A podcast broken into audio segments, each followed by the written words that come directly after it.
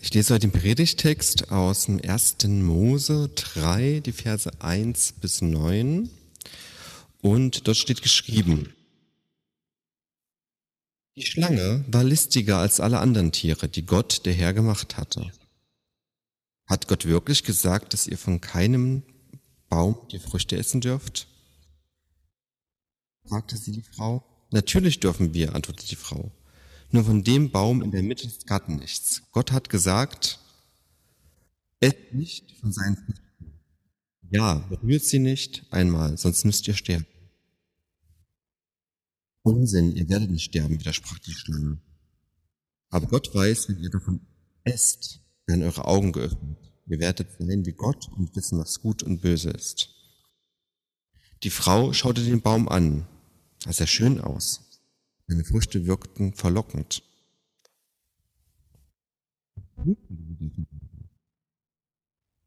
Sie pflückte eine Frucht, biss hinein und reichte sie ihren Mann, und auch er aß davon. Plötzlich gingen beiden die Augen auf, und ihnen wurde bewusst, dass sie nackt waren. Hastig flochten sie Feigenblätter zusammen und machten einen Lendenschutz. Am Abend, als ein frischer Wind aufkam, hörten sie, wie Gott der Herr im Garten umherging. Ängstlich versteckten sie sich hinter den Bäumen. Aber Gott rief, Adam, wo bist du? Ja, ein ganz spannender Text, äh, ein sehr äh, großer Text. Heute, äh, das Kirchenjahr spielt uns heute diesen Text zu. Ähm, an dem Sonntag, an dem ersten Sonntag nach Trinitatis, nach dem Dreiheiligkeitsfest, eine, ja, wenn man Umfragen machen würde, das wäre sicherlich neben der Weihnachtsgeschichte eine der bekanntesten und populärsten Geschichten. Eine Geschichte, die, wo man sich vielleicht anfangs fragt, okay, wie kann dieser eine Apfel für so vieles verantwortlich sein? Aber in diese Stoßrichtung möchte ich halt gar nicht gehen. Auf jeden Fall ist es ein Text, der ein Phänomen auf den Punkt bringt, das ja sehr komplex und tiefgründig ist, sehr schwer zu durchschauen. Und es ist auch ein Geschehen, was ja immer wieder abläuft, also etwas sehr grundlegendes. Immer da, wo Menschen sind. Immer wieder und immer wieder. Es beschreibt das Phänomen, wie die sogenannte Sünde auf einmal auftaucht wie dieses Phänomen des Auflehens gegenüber Gott auf einmal da ist. Es wird nicht beschrieben, woher es kommt, genau.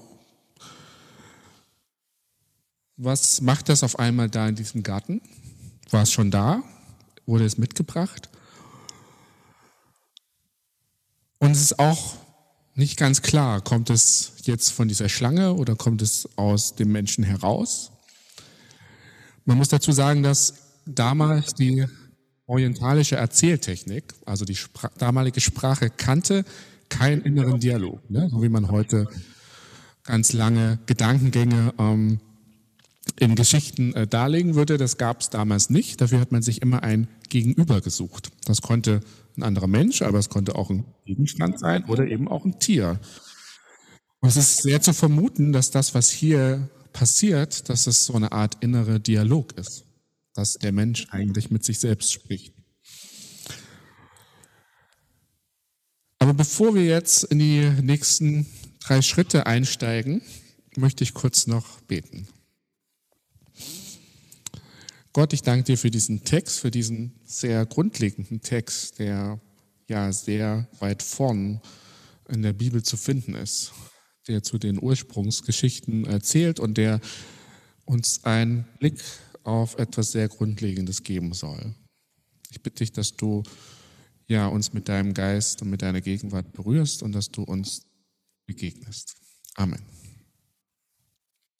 Okay, ich habe so drei Bausteine, mit denen ich durch diesen Text gehen möchte. Die erste Frage ist, was macht diese Schlange? Zweiter, was sind die Folgen? Und drittens ist äh, die Hoffnung auf Rettung. Fragezeichen oder Ausrufezeichen. Was macht hier die Schlange? Hat Gott wirklich gesagt, dass ihr an keinem der Früchte essen dürft? Wenn man äh, in die hebräische Originalsprache geht, dann ist äh, dieser Satz gar nicht so leicht zu übersetzen. Denn wirklich, dieses kleine Wörtchen heißt ja eigentlich, ist eigentlich ein bestärkendes Wort. Aber die Satzkonstellation, also die Grammatik, gibt eigentlich eine gegenteilige Bedeutung wieder. So dass man vermutet, dass es sehr wahrscheinlich ist, dass es hier eigentlich um eine stark sarkastische, ironische Note geht. Ja, also wenn ich sage, wenn du mich fragst, wie es mir geht, und ich sage, ja, wirklich super, dann ist nicht so ganz sicher, ob ich das auch so meine. Also die Schlange bringt hier so einen Unterton in diesen Dialog rein, der sich so ein bisschen über Gott lustig macht. Hat er das wirklich gesagt? Ironie als ein gutes Stilmittel der Wahrheitsfindung, okay. Aber wenn Ironie überzogen ist, als eine Art Lebenseinstellung, also ein Zynismus allem gegenüber stattfindet, allem Reden, allem Denken, dann ist es ja fast schon pathologisch und problematisch, wenn jedes Statement alles irgendwie äh, mit Misstrauen beäugt wird. Jedida Purdy hat in seinem Buch For Common Things etwas sehr Interessantes geschrieben. Das könnt ihr auch auf dem Programmblatt mitlesen. Äh, ist eine eigene Übersetzung, aber ich glaube, die bringt das ganz gut rüber. Und zwar schreibt er, ironische Abgeklärtheit vermeidet es, irgendjemand oder irgendetwas ernst zu nehmen. Es ist ein dogmatischer Skeptizismus. Heute ist der höchste Wert, jegliches Vorkommen von Naivität zu verhindern. Sei es naive Ergebenheit, Glaube oder Hoffnung. Nichts könnte uns verzücken, bewegen, inspirieren, nicht einmal erschrecken. Nichts wird uns jemals überraschen. Hier wird von so einer Art, ja, fast dogmatischen Skeptizismus gesprochen, der letztlich jegliche Begeisterung nimmt. Und ich denke, eigentlich braucht es eine Balance zwischen natürlich einer gewissen Objektivität, einem, einer gewissen Skepsis auch, aber auf der anderen Seite auch eine gewisse Naivität und Begeisterungsfähigkeit. Und wir neigen heute vielleicht auch sicherlich aus dem Grund sehr schnell zu einer gewissen Objektivität, weil wir, ja, weil wir heute oft in einer stark stärkeren Konsumhaltung Dingen gegenüber vielleicht sind. Oder weil wir in einer komplexen Welt es oft brauchen, Dinge zu verdinglichen, zu objektivieren. Und das führt oft auch zu einer gewissen Distanz gegenüber von Organisationen, Gruppen, Menschen und vielleicht sogar auch gegenüber Gott. Das, was hier in diesem Text passiert, ist genau das, dass Gott verdinglicht wird. Er wird zu einem Objekt. Man kann es auch schon in der Sprache finden, in der hebräischen Originalsprache, denn die Schlange sagt hier für das Wörtchen Gott, sagt sie nicht, äh, benutzt sie ein allgemeines Wort für Gott. Und nicht das, was eigentlich üblicherweise im Alten Testament benutzt wird, nämlich Yahweh, was einen Gott mit einer persönlichen Beziehung zu dem Menschen beschreibt.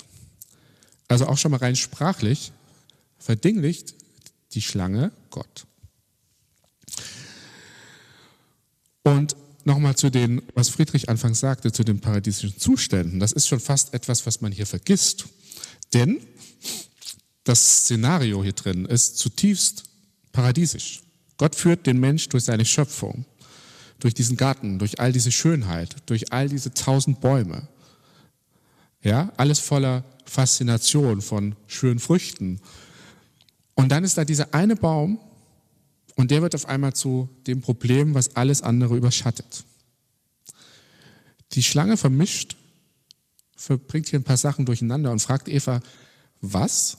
Du kannst nicht einmal die Früchte der Bäume von deinem eigenen Garten essen.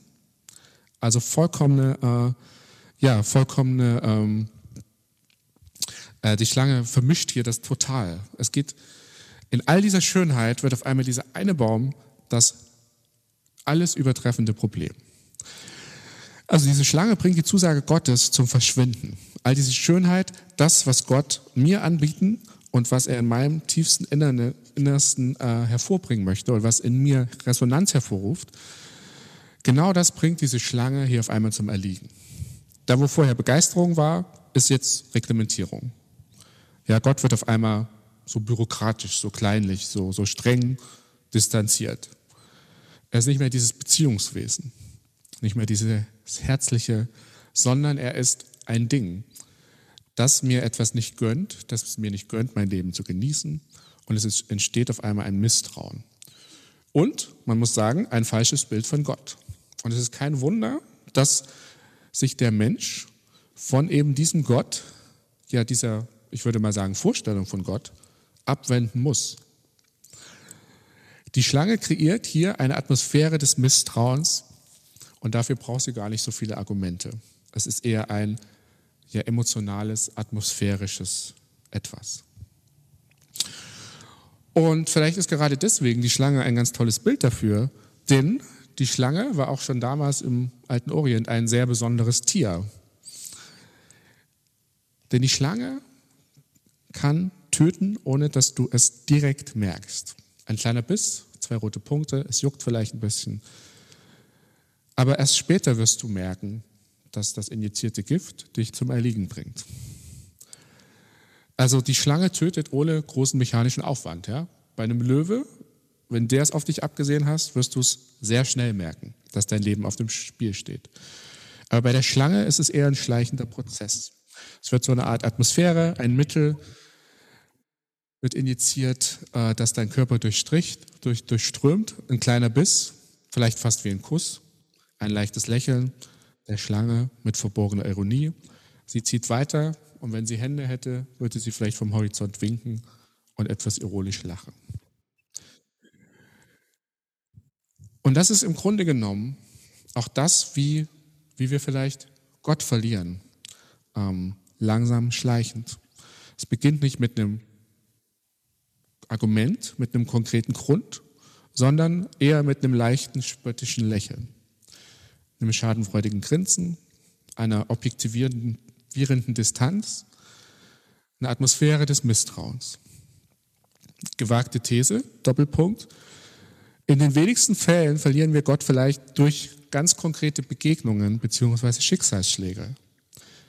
Vielmehr wird Gott vielleicht da schleichend verloren, wo wir im Fortlauf der Dinge unseres Alltags, im Vergessen, in der Trägheit zur Beziehung, im Fluss des Unbewussten schleichend uns von Gott entfernen. Und irgendwann zu dem Punkt kommen und merken, hier ist etwas nicht mehr lebendig, hier ist etwas tot. Kommen wir zum zweiten Baustein. Was sind die Folgen? Es ist sehr interessant. Die Schlange muss gerade die Existenz Gottes hinterfragen. Sie propagiert hier keinen Atheismus, sondern sie initiiert einfach nur einen Gedanken. Meint es wirklich Gott gut mit mir? Hat er das wirklich gesagt? Ist es wirklich gut, wenn er dir so vieles vorenthalten möchte? Ist das mit dem Glauben überhaupt, bist du da auf dem richtigen Weg? Gibt es nicht weitaus effektivere Wege, dich spirituell zu bespielen? Warum solltest du dich nicht selbst deines Glückes bemächtigen? Und dann kommt es zur konkreten Tat. Der Mensch greift zur Frucht. Und was passiert dann? Ab Vers 7 können wir lesen, plötzlich gingen den beiden die Augen auf und ihnen wurde bewusst, dass sie nackt waren. Hastig flochten sie Feigenblätter zusammen und machten sich einen Lendenschutz. Da hörten sie, wie Gott der, der Herr im Garten umherging. Ängstlich versteckten sie sich vor ihm hinter den Bäumen. Ja, der Plan, der Schuss, irgendwie geht das nach hinten los. Der Mensch merkt auf einmal, dass er nackt war.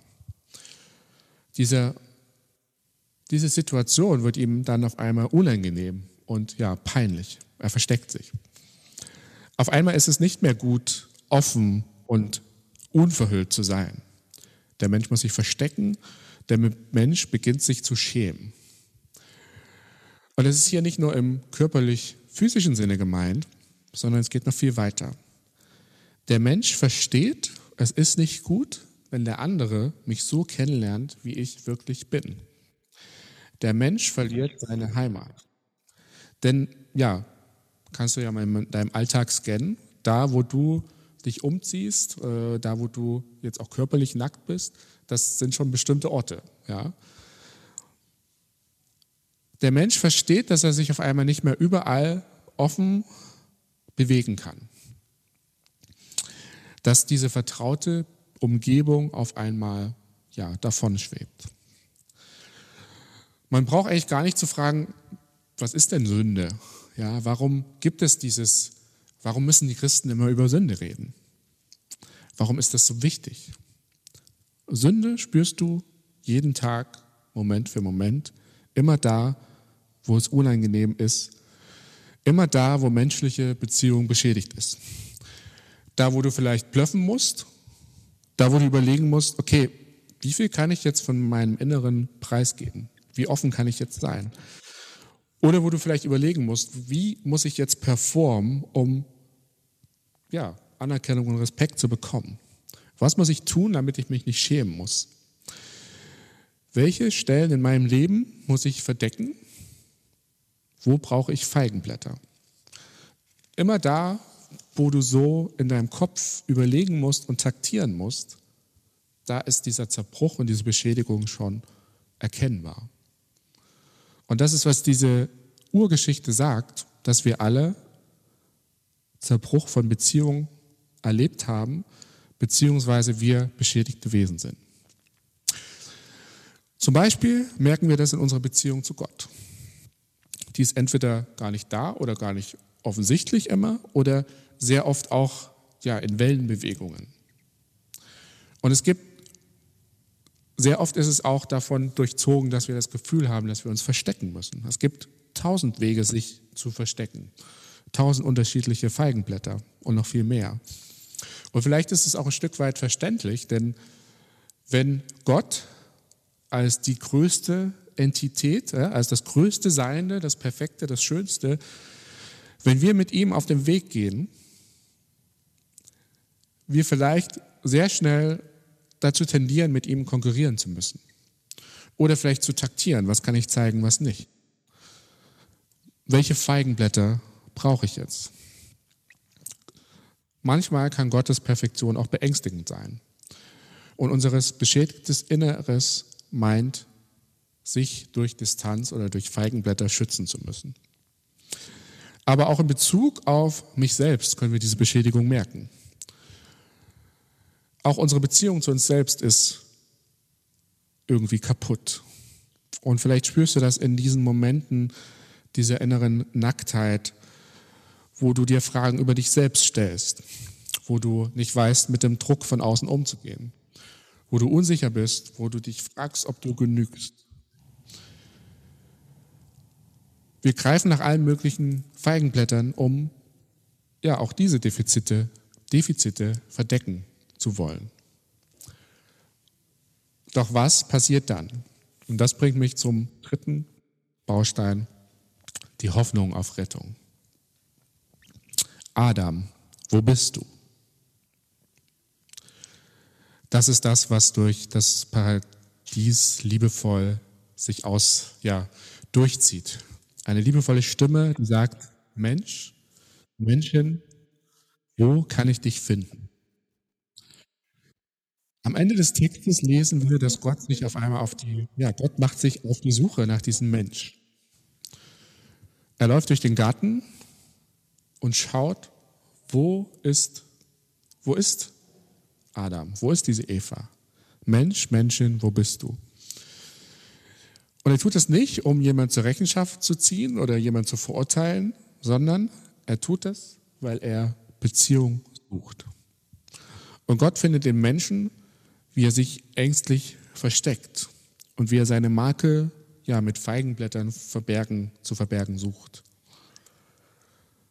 Und Gott begegnet ihnen liebevoll.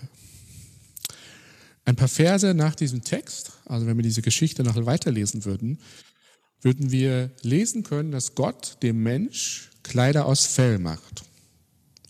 Also Gott selbst sorgt dafür, dass diese Nacktheit des Menschen geheilt wird oder dass diese Beschädigung eine Wiederherstellung erfährt. Er, er ummantelt es. Er selbst sorgt dafür, dass es eine Wiederherstellung gibt. Und wenn wir dann von diesen Versen, von dieser Geschichte noch viel weiter lesen würden, äh, fast die ganze Bibel durch, bis in das äh, Buch der Galater, würden wir im Kapitel 3 Folgendes lesen. Ihr alle seid also Söhne und Töchter Gottes, weil ihr an Jesus Christus glaubt und mit ihm verbunden seid. Denn ihr alle, die ihr auf Christus getauft worden seid, habt ein neues Gewand angezogen. Christus selbst. Also Jesus als das Angebot eines neuen Gewandes. Er macht unser Fell, er möchte unser Fell sein. Er möchte das sein, was wir uns anziehen können.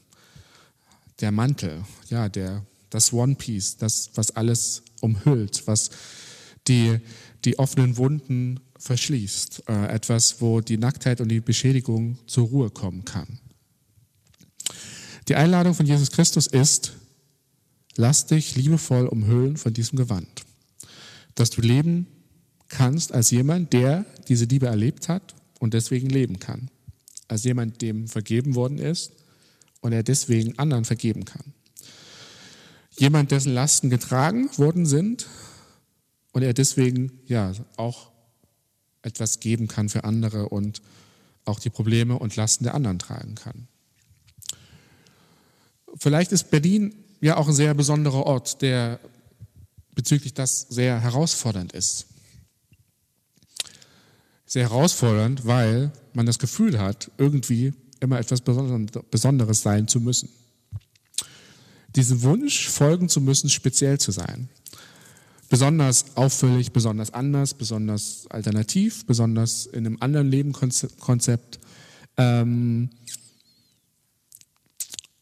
als ob ich dadurch vielleicht meine existenzielle Nacktheit bedecken könnte. Wenn ich etwas ganz Eigenes darstellen kann. Durch meinen Intellekt, durch meine lustigen, schlauen Kommentare, durch meine vielleicht auch kritische Distanz, durch meine vielleicht auch Verneinung von bestimmten Dingen. Also ich bin anders, aber nochmal ganz anders, äh, nochmal viel spezieller als die Speziellen. Durch meinen individuellen Stil, durch meine Nachbarschaft, die tollen Projekte, die ich mache, woran ich gerade arbeite, äh, dadurch, dass ich ja noch mehr Reichweite in meinem Leben erreiche, noch mehr Dinge schaffe, noch mehr Erlebnisse aneinander äh, paaren kann. Vielleicht auch ist das oft ein, ein Weg zu versuchen, die Nacktheit zu bedecken.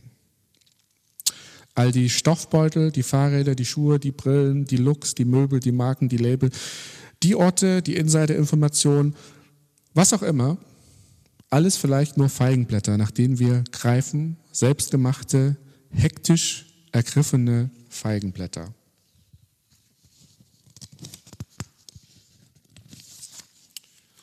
Feigenblätter, um unsere Nacktheit versuchen bedecken zu wollen. Die Nacktheit, die wir doch immer wieder spüren. Feigenblätter, die vielleicht schön aussehen mögen und sicherlich einen Wert in sich haben, aber die doch das Unmögliche versuchen. Nämlich dieses tiefe Unsicherheitsgefühl abzudecken. Das, was sozusagen in der Menschheitsgeschichte schon als eine Urgeschichte ver verankert ist in uns. Etwas, worum wir nicht, was wir nicht umgehen können. Was uns alle irgendwie betrifft. Eine, ein Versuch, mit diesen Feigenblättern diese innere Beschädigung verdecken zu wollen. Und hier wird gerade deutlich, wie sehr wir eigentlich Gott brauchen. Er bietet uns einen Ort, wo wir wirklich ehrlich sein können. Er bietet uns eine Beziehung, ein Ort, wo wir ehrlich sein können, der und eine Beziehung, wo unsere Nacktheit nicht ausgenutzt wird, wie man es vielleicht oft schon erfahren hat, sondern wo wir Ruhe finden können, wo wir ankommen können, wo wir Gesundung erleben können. Und all das in dieser liebevollen Beziehung, die uns Gott anbietet. Lasst uns also in dieser Beziehung, in der Suche nach ihm, in seiner Gegenwart und in seiner Liebe ein Stück Liebe, Geborgenheit und Heilung erfahren. Amen.